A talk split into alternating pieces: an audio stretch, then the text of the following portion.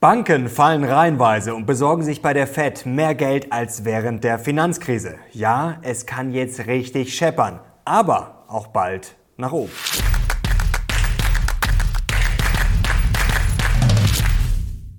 Servus Leute und willkommen zum aktuellen Briefing. Heute gibt's wieder die heißesten News und Charts rund um die Börse. Und ein Chart, ja, der wird euch wahrscheinlich eher nicht so gefallen. Es ist momentan richtig Druck auf dem Kessel. Und ja, die ganze Sache, die kann gehörig schiefgehen. Aber es gibt natürlich auch ein richtig bullisches Narrativ, denn es könnte bald richtig scheppern und zwar auch nach oben. Und jetzt legen wir los. Kommen wir zum Aufreger der Woche und das sind natürlich auch diese Woche wieder die Banken, Leute. Aber macht euch keine Sorgen, denn bei der gebeutelten Credit Suisse, da arbeitet natürlich, wie könnte es anders sein, ein Herr Lehmann und der sitzt im Verwaltungsrat, Leute. Also wir leben wirklich in einer Simulation, es kann nichts passieren, es ist eigentlich alles wie bei der Truman Show. Und keine Angst, Leute, bei den Banken arbeiten natürlich Profis. Hier seht ihr die Risk Manager von Credit Suisse, Silicon Valley Bank und First Republic bei einer kleinen Party. Und auch da haben die Herrschaften natürlich alles immer im Griff.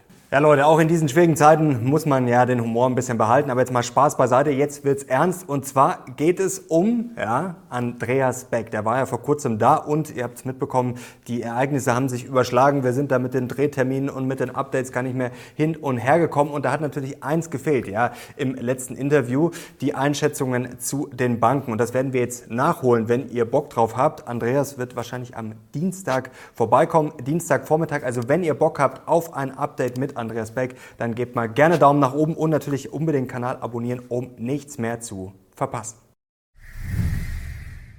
Und jetzt kommen wir auch schon zum Briefing und damit zu allem, was Investoren jetzt wissen müssen. Zum Beispiel, dass sich die EZB trotz aller Turbulenzen an den Fahrplan gehalten hat und die Zinsen planmäßig nach Fahrplan um 50 Basispunkte angehoben hat. Aber jetzt kommt das große Aber. Man hat schon mal vorgebaut und gesagt, ja, es ist nicht Business as usual, hat Frau Lagarde gesagt. Man wählt jetzt einen Data-Dependent Approach. Also man muss sich die Daten ganz genau anschauen. Und auf gut Deutsch heißt das, wir werden jetzt erstmal nicht sagen, was wir beim nächsten Mal machen werden. Wir werden auf Sicht fahren und im Zweifel, ja, die Zinsen vielleicht dann erstmal nicht mehr erhöhen. So spielt zumindest der Markt. Vor kurzem ja, war der Zinsgipfel noch bei rund 4% und jetzt ist er nur noch bei gut 3%. Die Banken sind natürlich weiter im Fokus und diese Woche kam richtig unter Druck. Die First Republic Bank Aktie ist abgestürzt und dann ja, hat man sich äh, unter Druck gesehen an der Wall Street und elf größere Banken haben dann gesagt, okay, wir sehen hier die Schlagzeile, dann zahlen wir bei euch mal 30 Milliarden ein, um zu verhindern, dass es wieder so endet wie bei der Silicon Valley Bank, um die Liquidität zu garantieren. JP Morgan zum Beispiel, Bank of America, Citigroup und Wells Fargo haben jeweils 5 Milliarden eingezahlt, Goldman Sachs, Morgan Stanley jeweils 2,5 Milliarden. Milliarden und dann noch ein paar kleinere Banken jeweils eine Milliarde. Klingt erstmal positiv und nach Rettung, aber es ist momentan richtig Druck auf dem Kessel und einer, der dreht ja schon seit vielen Tagen am Rad und kritisiert da viel und fordert ja größere Hilfen und zwar ist das Bill Ackman, bekannter Hedgefondsmanager, hatten wir letzte Woche auch schon im Briefing und wir können es mal kurz hier einblenden, einen seiner letzten Tweets. Er sagt, ja, die systemrelevanten Banken seien jetzt gezwungen worden, mehr oder weniger von Finanzministerin Yellen das zu tun und halt einfach quasi Gelder zurückzugeben, da wieder einzuzahlen, die sie quasi quasi jetzt ja, aufgesaugt haben. Tatsächlich ist das äh, wirklich so. Bank of America hat zum Beispiel jetzt auch nach der Silicon Valley Bank Pleite, ich glaube 15 Milliarden äh, an Deposits, an Einzahlungen gesehen. Und er sagt, ja, das reicht halt jetzt alles nicht. Das bringt das Ganze nur noch mehr unter Druck. Und es muss jetzt dann einfach mal eine große konzertierte Aktion geben, um da wirklich zu sichern, dass nicht alles zusammenbricht. Und ihr habt ja gerade gesehen, Bill Ackman hat auch geschrieben, dass First Republic Bank eigentlich eine gute Bank sei, auch gut kapitalisiert. Das sagen auch viele über die Credit Suisse. Trotzdem ist sie gerade massiv unter Druck. Ja, diese Woche musste da ordentlich geholfen werden. Ihr seht hier die Schlagzeile bis zu 50 Milliarden von der SNB, also von der Schweizer Zentralbank, musste man sich da holen, um die Liquidität zu stabilisieren und vor allem die Leute ein bisschen zu beruhigen, denn ihr kennt das Problem mit der Liquidität und Bankrun und Co. ja spätestens jetzt seit der Silicon Valley Bank. Und jetzt kommen wir wieder zu unserem Klassiker Bulle und Bär. Und hier beginnen wir mal mit unserem Bären. Hier die äh, Stalin-Kerze verliert schon hier einen Teil. Also es müssen anscheinend wirklich harte Zeiten sein. Davor warnt auch Ray Dalio. Er sagt, die Bankenpleite sei der Kanarienvogel im Kohlebergwerk. Ihr kennt das ja, wenn im Bergwerk der Kanarienvogel umkippt von dem, vom Stangerl fällt, ja, dann weiß man, es könnte ungemütlich werden. Und auch der BlackRock-Chef Larry Fink fragt, fallen jetzt die Dominosteine? Also er warnt vor allem ja vor jetzt massiven Liquiditätsproblemen. Und das ist jetzt keine blinde Panikmache, da ist momentan wirklich ultimativer Druck drauf. Schauen wir auf diese Schlagzeile. Banksboro, ja, 165 Milliarden, also Billion Milliarden äh, von der Fed äh, in Rush to Backstop Liquidity. Also es geht um diese Liquiditätsthematik und ihr seht hier drunter Discount Window Borrowing surged to record 152,85 Milliarden. Schauen wir auf diesen Chart hier und das ist jetzt das Beunruhigende, was ich äh, ja, im Intro meinte, was euch vielleicht nicht so gefallen wird. Ja, dieses Discount Window Borrowing äh, ist auf All-Time High und deutlich höher als während der Finanzkrise. Also da muss man sich schon Sorgen machen. Es ist natürlich auch was geliehen worden von dieser neuen Facility und das schauen wir uns jetzt mal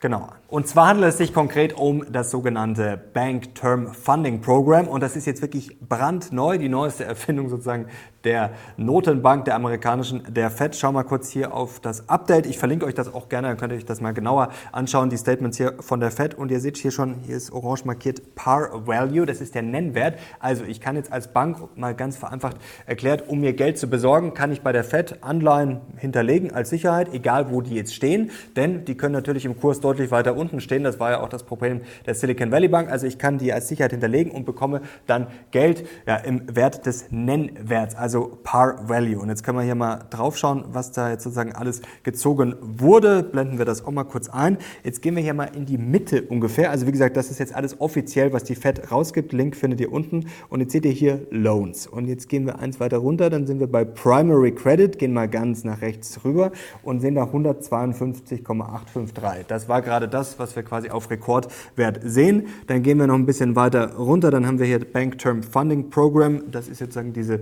neue Erfindung, was ins Leben gerufen wurde nach der Silicon Valley Bank Pleite. Da sehen wir ganz rechts hier diese 11,9. Und dann haben wir noch die Other Credit Extensions. Das darf man auch nicht außer Acht lassen. Das sind hier 142,8 Milliarden. Und die Bären sind sich jetzt einig, das wird richtig in die Grütze gehen. Es gibt einen Satz, den kann man sich eigentlich ja, über die ganze Sache drüber schreiben.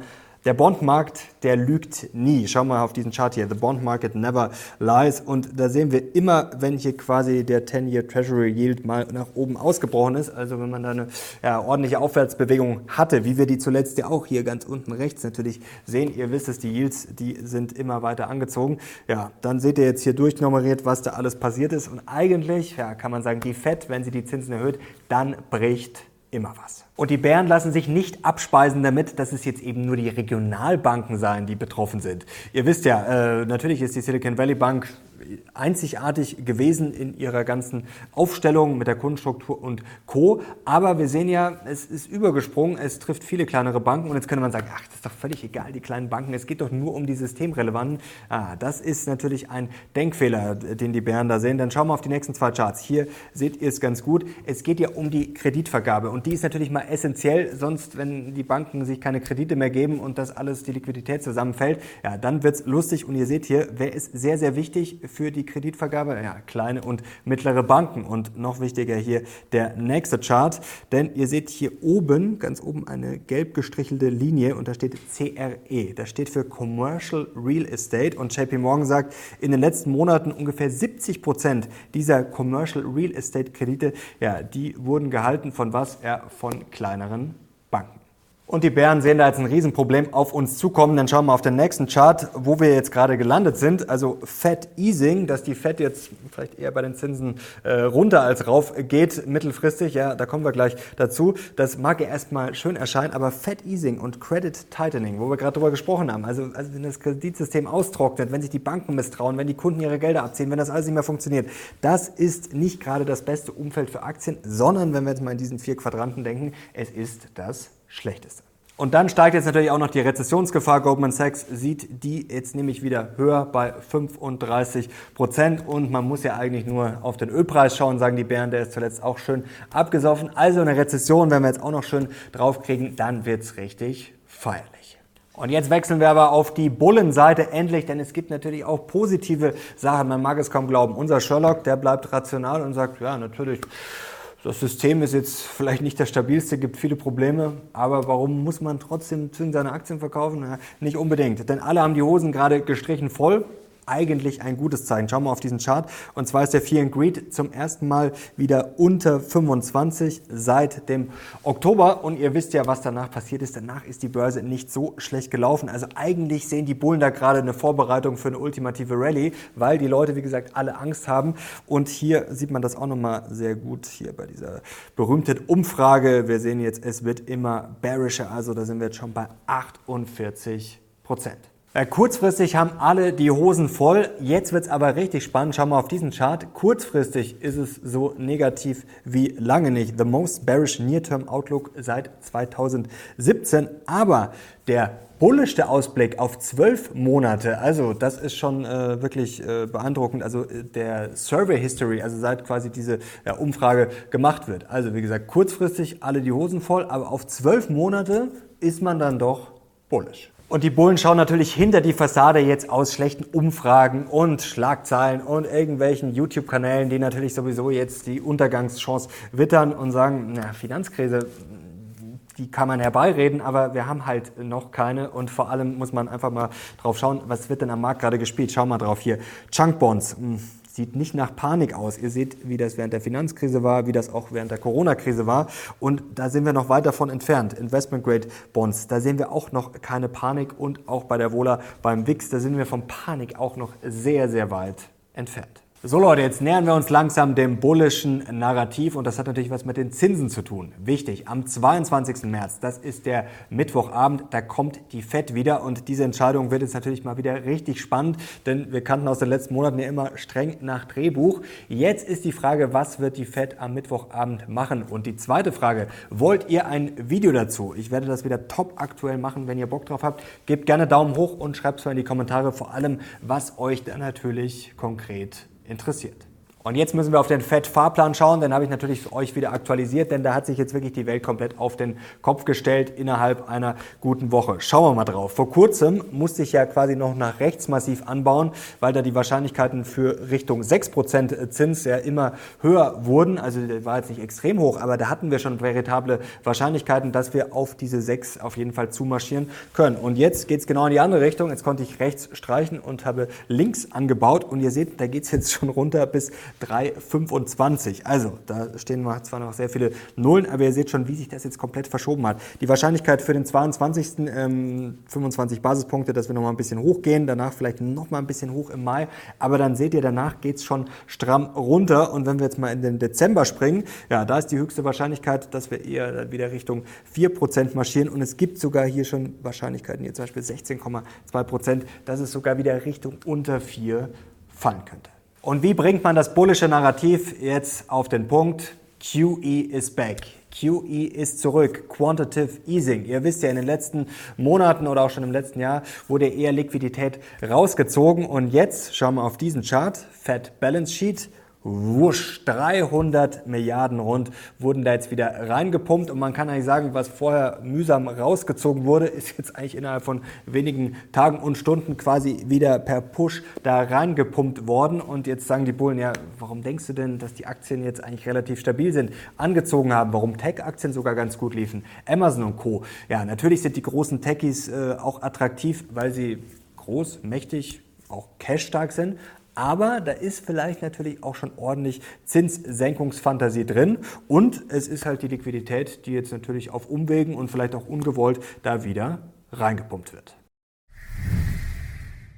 So Leute, und jetzt müssen wir im Dossier nochmal auf die Banken schauen, denn da kamen viele Fragen, ja, wie sieht es denn mit der Deutschen Bank aus, mit der Commerzbank und die BNP Paribas, die wurde am meisten äh, vermöbelt, beziehungsweise die Shortseller haben am meisten verdient mit der BNP Paribas in den letzten Tagen und da machen sich natürlich viele Sorgen, vor allem weil natürlich Deutsche Bank und Co. auch massiv abgesoffen sind. Aber da schauen wir jetzt auch mal, was der Markt wirklich davon hält. Schauen wir auf die Credit Default Swaps und da seht ihr ja, bei der Credit Suisse ist der Markt nicht so überzeugt, also Kreditausfallversicherungen zu Deutsch. Da seht ihr hier dieses Grüne, was komplett nach oben geschossen ist. Da ist es bei den anderen Banken auch natürlich ein bisschen nach oben gegangen, aber um akute Bankenpleiten, da muss man sich jetzt noch keine Sorgen machen. Wie gesagt, ich will das auch alles nicht mehr schönreden nach dem Motto, oh, das ist alles egal, darum geht es nicht, aber Panik sollten wir auf jeden Fall vermeiden und wie gesagt, wenn man sich dann mal die Dinge, die so ein bisschen im Hintergrund sind, die vielleicht nicht nur der Aktienkurs sind, sondern Anleihenmärkte, CDS und Co., ähm, dann sieht man schon, und wir hatten es ja gerade äh, auch mit den Chunkbonds und Co., dann sieht man schon, dass das alles noch im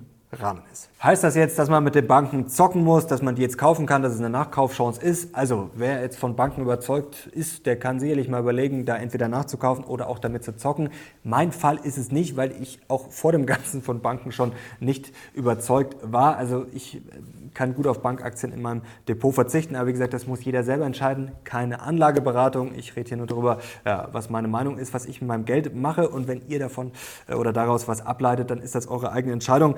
BCA Research warnt zum Beispiel davor, also jeden Bounce, also jede Erholung bei den Banken lieber zu verkaufen und hat hier mal die äh, Gründe aufgelistet, die eher gegen Banken sprechen. Ich brauche es euch jetzt nicht alles ähm, vorlesen. Also es sind zum Beispiel auch äh, schärfere Regularien, natürlich die tightere Geldpolitik, tightening credit conditions, das hatten wir auch gerade. Also das ist natürlich auch die Frage, die Psychologie zwischen den Banken, was wir auch 2008 hatten. Ich will das jetzt nicht herbeireden, aber man braucht es natürlich auch nicht äh, schön reden, dann dwindling demand for loans. Also es kann natürlich auch sein, wie gesagt, wenn sich die Wirtschaft jetzt äh, abkühlt, ähm, also dann smaller banks net interest margins are pressured. Das haben wir zum Beispiel bei der Silicon Valley Bank gesehen, dass eben nicht jede Bank von den höheren Zinsen profitiert als die Zinsen gestiegen sind, war das ja äh, oder wurde das gerne so als No-Brainer äh, verkauft nach dem Motto, ach einfach Bankaktien kaufen, Banken äh, verdienen dann mehr.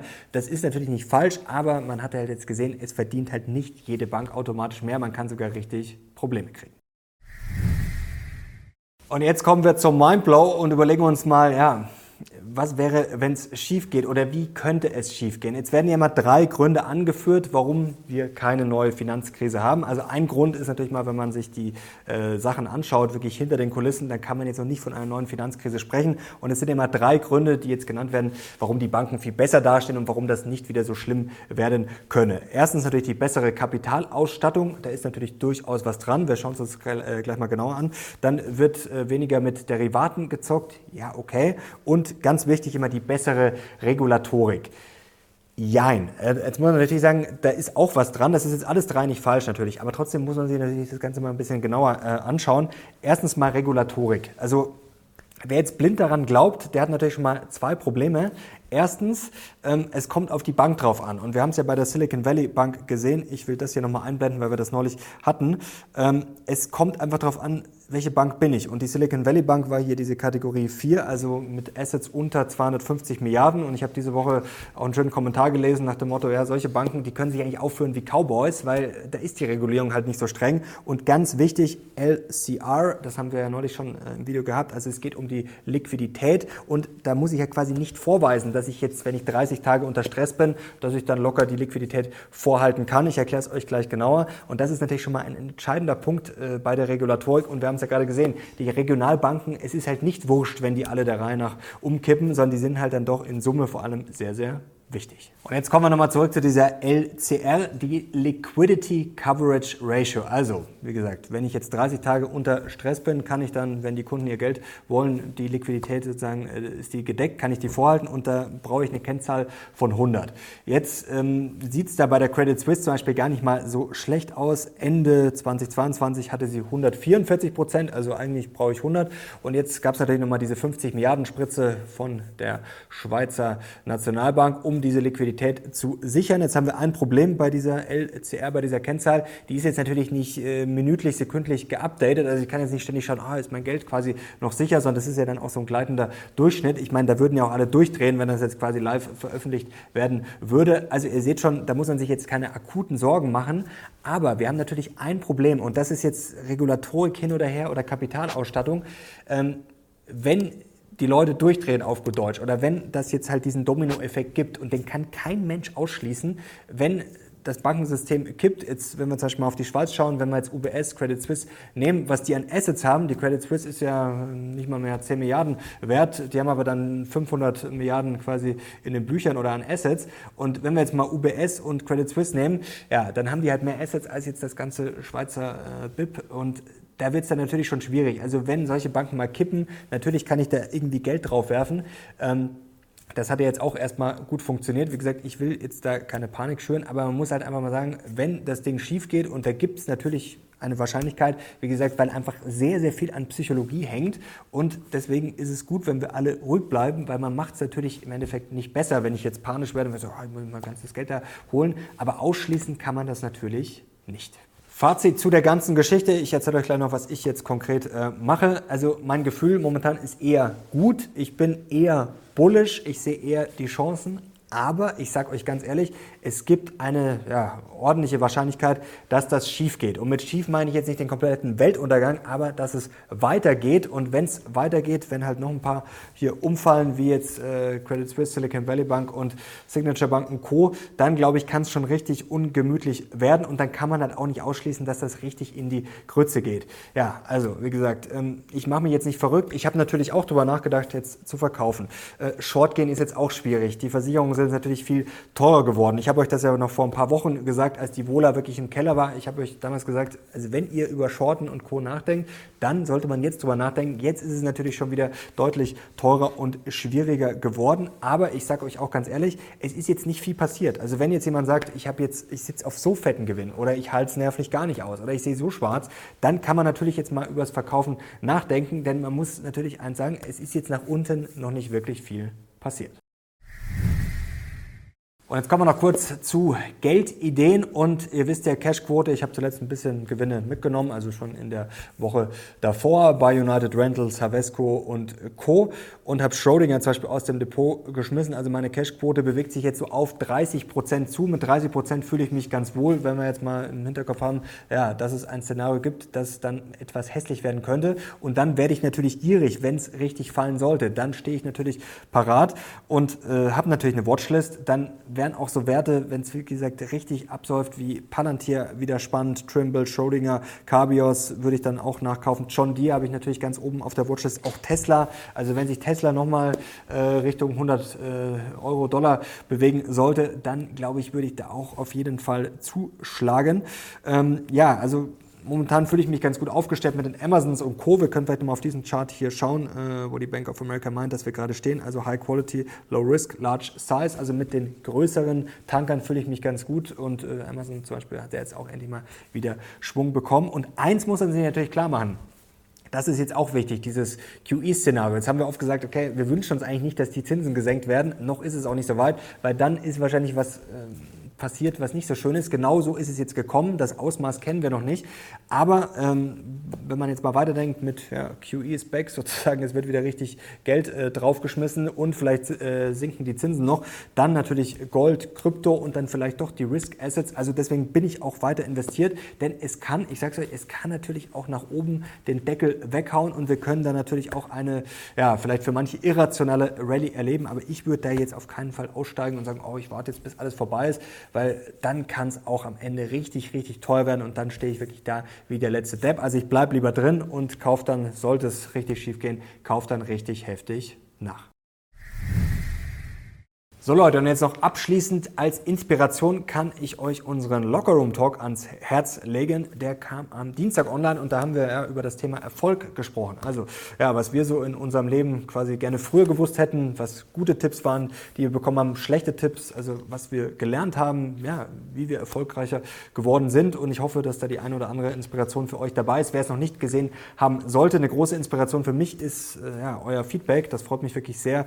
Ähm, die äh, Videos haben jetzt natürlich nicht nicht so die gigantischen Aufrufe, wie jetzt zum Beispiel natürlich die Interviews und äh, Co. Aber trotzdem merke ich, dass wirklich eine ganz stabile ja, Kern-Community auch, die da richtig Bock drauf hat, auch mal ein bisschen auf andere Themen. Und mir macht das wirklich auch großen Spaß. Also wer da Bock drauf haben sollte, auf richtig Real Talk oben hier verlinke ich euch nochmal den Lockroom Talk. So Leute, jetzt sind wir am Ende dieses Videos angekommen und ja, ich freue mich, es äh, läuft wirklich äh, wieder richtig gut die letzten Tage. Also ich glaube, wir haben geile Interviews und Videos rausgebracht. Also ihr seid voll dabei. Es ist natürlich wieder eine spannendere Börsenphase. Also ich schätze das sehr und jetzt haben wir fast die 100.000 geschafft. Also wer jetzt immer noch den Kanal schaut und noch nicht abonniert hat, also wir können jetzt die 100.000 voll machen und es lohnt sich, denn Leute, es kommen sehr, sehr geile Interviews. Wahrscheinlich Andreas Beck die kommende Woche und dann kommen auch andere Interviews Interviewpartner für jeder, der sagt, ja, mal was anderes. Es kommen zwei. Es ist äh, ja, angeleiert sozusagen zwei Gäste, die waren noch nicht auf meinem Kanal, aber ich würde mal behaupten, die kennt wirklich